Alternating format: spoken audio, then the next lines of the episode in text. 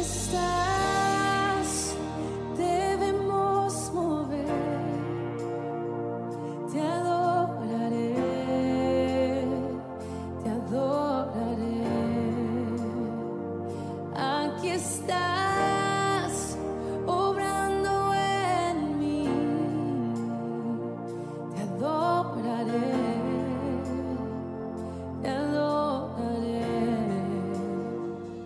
¿Cómo es tener la victoria en el mundo actual?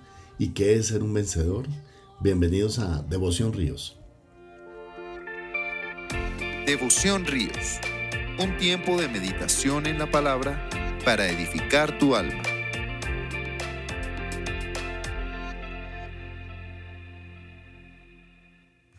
El apóstol Pablo, en 2 de Corintios, capítulo 2, versículo 14 al 17, nos vamos a ocupar esta mañana esta porción. Dice, mas a Dios gracias, el cual nos lleva siempre en triunfo en Cristo Jesús, y por medio de nosotros manifiesta en todo lugar el olor de su conocimiento. Porque para Dios somos grato olor de Cristo en los que se salvan, y en los que se pierden, a estos ciertamente olor de muerte para muerte, y a aquellos olor de vida para vida. Y para estas cosas, ¿quién es suficiente? Pues no somos como muchos que medran falsificando la palabra de Dios, sino que con sinceridad, como de parte de Dios y delante de Dios, hablamos en Cristo. me gustaría hablar esta mañana de cómo es un ministerio triunfante. ¿Cómo es? ¿Qué es tener un ministerio triunfante? Y Pablo va a empezar a darnos esas características en, la vida de aquel cristiano, aquel creyente que está comprometido con la obra del Señor y con el ministerio del Señor. Ahora, es importante que sepamos que la alabanza, la adoración que Pablo hace en esta porción es porque él verdaderamente está sintiendo un gozo y una alegría que vienen de lo profundo de su corazón. En varias oportunidades hemos visto como el apóstol Pablo nos dice que podemos manifestar esa alabanza, esa adoración, esa gratitud en los momentos que menos pensamos. Como por ejemplo en Tito 7:5 dice, porque de cierto cuando vinimos a Macedonia, ningún reposo tuvo nuestro cuerpo sino que en todo fuimos atribulados de fuera conflictos y de dentro temores. Pero aquí en este tono es de alabanza, de gratitud, de adoración, porque es importante la alabanza, porque es importante exclamar, declarar lo que Cristo ha hecho por nosotros, porque es importante de, declarar la palabra, declarar las promesas de Dios. Porque si nos quedamos todo el tiempo declarando lo malo que nos pasa, pues no vamos a salir de una mentalidad totalmente derrotista, ¿verdad? Pero ahora el Señor nos está diciendo que tengamos una mente triunfante. Cuando Pablo dice que Cristo nos lleva siempre en triunfo, no está diciéndolo simplemente porque sea una forma de disminuir el dolor de vivir o el dolor de las dificultades o de las pruebas. No. Él lo está diciendo porque era importante que la gente entendiera que había dos bandos que estaban en lucha. Y esos dos bandos, alguno de los dos tenía que mm, vencer al otro. Y aquí vemos que había una guerra, hay una guerra entre el bando del Señor y el otro bando. ¿En cuál bando estás tú? ¿En dónde estás luchando? ¿A qué bando le estás trabajando? Porque no le puedes trabajar a Cristo y también al otro bando.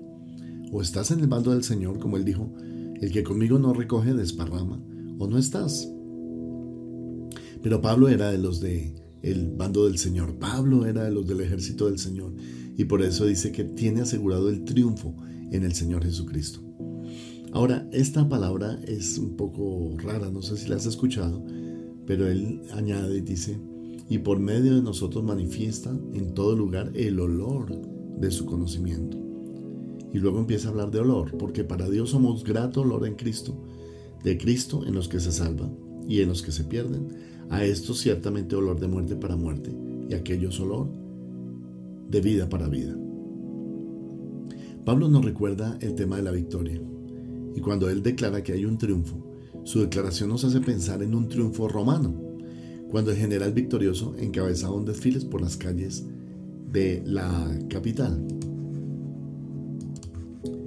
Después de tener la victoria segura, el general entonces hacía como una marcha triunfante y él mismo encabezaba el desfile por las calles principales de la capital. Puedes imaginártelo con su pompa, sus caballos, su carroza, su corona de laurel.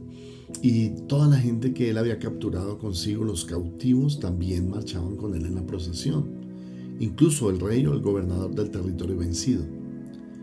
Aunque Pablo no había presenciado tal eh, procesión todavía, porque todavía él no había llegado a Roma, esa práctica le era muy familiar, como lo era para cualquier soldado romano. Pablo entonces, él concibe a Dios como el victorioso. En Apocalipsis capítulo 6, versículo 2 dice, y miré aquí un caballo blanco, y el que lo montaba tenía un arco y le fue dada una corona y salió venciendo y para vencer. Ese general victorioso que entra a la ciudad donde recibirá la gloria y el honor de las naciones. Apocalipsis 21, 26. Y llevarán la gloria y la honra de las naciones a ella. Y el apóstol se considera el mismo como uno de esos cautivos, enalteciendo de esa forma la fama del vencedor. Es un feliz cautivo. Sin embargo, el cuadro que Pablo pinta en el resto del capítulo está relacionado con el desfile de los militares romanos. Cuando entraba el general victorioso a la cabeza de las legiones, la gente echaba flores por el camino, mientras que los sacerdotes paganos movían sus incensarios en acción de gracias a Júpiter, a Marte por la victoria otorgada. Además, el ejército victorioso también marchaban dos grupos más. Primero estaban los reyes o jefes que voluntariamente se rendían a las fuerzas romanas. En ese grupo estaban los que se les había perdonado la vida y ellos marchaban libres delante del carro del vencedor para volver a su patria. Muchas veces asumían el puesto que habían perdido, pero al servicio del imperio romano. Y el otro grupo era el que había resistido. Los de este grupo caminaban detrás del carro, llenos de cadenas, porque estaban sentenciados a morir. Por lo tanto, el incienso que aclamaba al, héroe resultaba ser olor de muerte para los rebeldes condenados, mientras que el mismo incienso era un olor fragante para los que estaban perdonados. Es el mismo perfume en ambos casos, pero según la relación de cada cual, con el vencedor significa una cosa completamente opuesta. Qué historia, ¿no?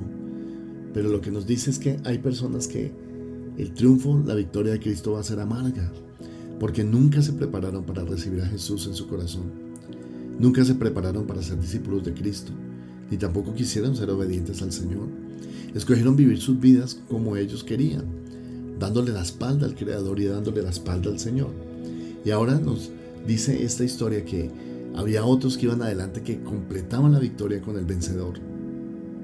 Quiero hacerte la pregunta de cuál de los dos bandos eres tú, en cuál de los dos bandos quieres estar, porque no puedes ser de los dos bandos a la vez, de los que vencen con Cristo y de los que han sido derrotados por el, por el pecado.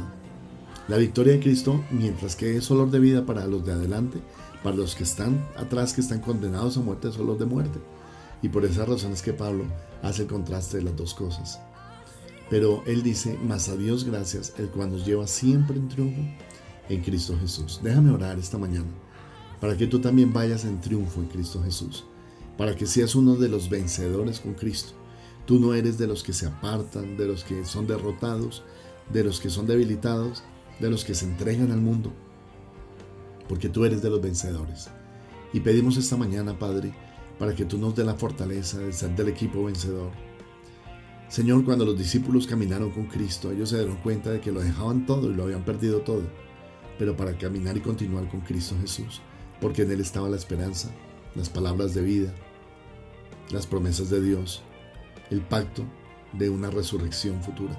Señor, yo te pido, Padre, que muchos se salven a través de esta situación de la pandemia que estamos viviendo, de la cuarentena. Muchos se salven al escuchar esta palabra. Y si tú, querido amigo, que me escuchas, que estás escuchando este devocional nunca le ha rendido tu vida a Cristo, te voy a pedir que hagas esta oración conmigo, en voz alta, allí en el lugar donde tú estás. Cierra tus ojos e invita a Cristo a vivir en tu corazón. Dile, Padre, te pido perdón por mis pecados. Me humillo delante de ti y escojo la vida eterna.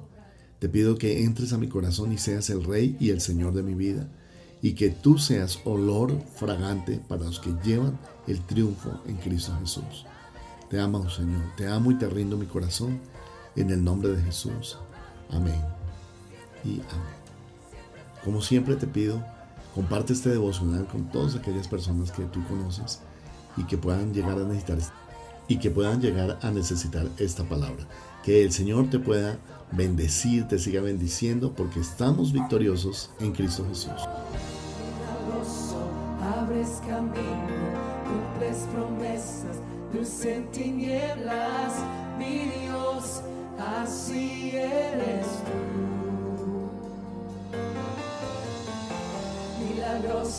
abres camino, cumples promesas, luz en tinieblas. Te invitamos a ser parte de la Donatón de ayudas y mercados para familias en condición de vulnerabilidad. Ríos de Alabanza contigo. Durante todo el mes de mayo puedes realizar tu donación en dinero o en especie. Puedes hacerlo ingresando a la página www.riosdelavanza.co y allí puedes inscribirte tanto para dar como para recibir ayudas. En Ríos de Alabanza amamos la palabra de Dios, predicar en todo momento y hasta lo último de la tierra. Por eso tus aportes y donaciones son muy importantes para extender la predicación de la palabra en todo el mundo. Puedes realizar tus donaciones, diezmos y ofrendas a través de nuestras cuentas. Beneficiario Iglesia Cristiana Ríos de Alabanza. NIT 900 020 167-1. La vivienda, cuenta de ahorros 0004 0003 5366. BBVA, cuenta corriente 038 201 294 o a través de nuestra página web www.riosdealabanza.co slash donaciones. Devoción Ríos, un tiempo de meditación en la palabra para edificar tu alma.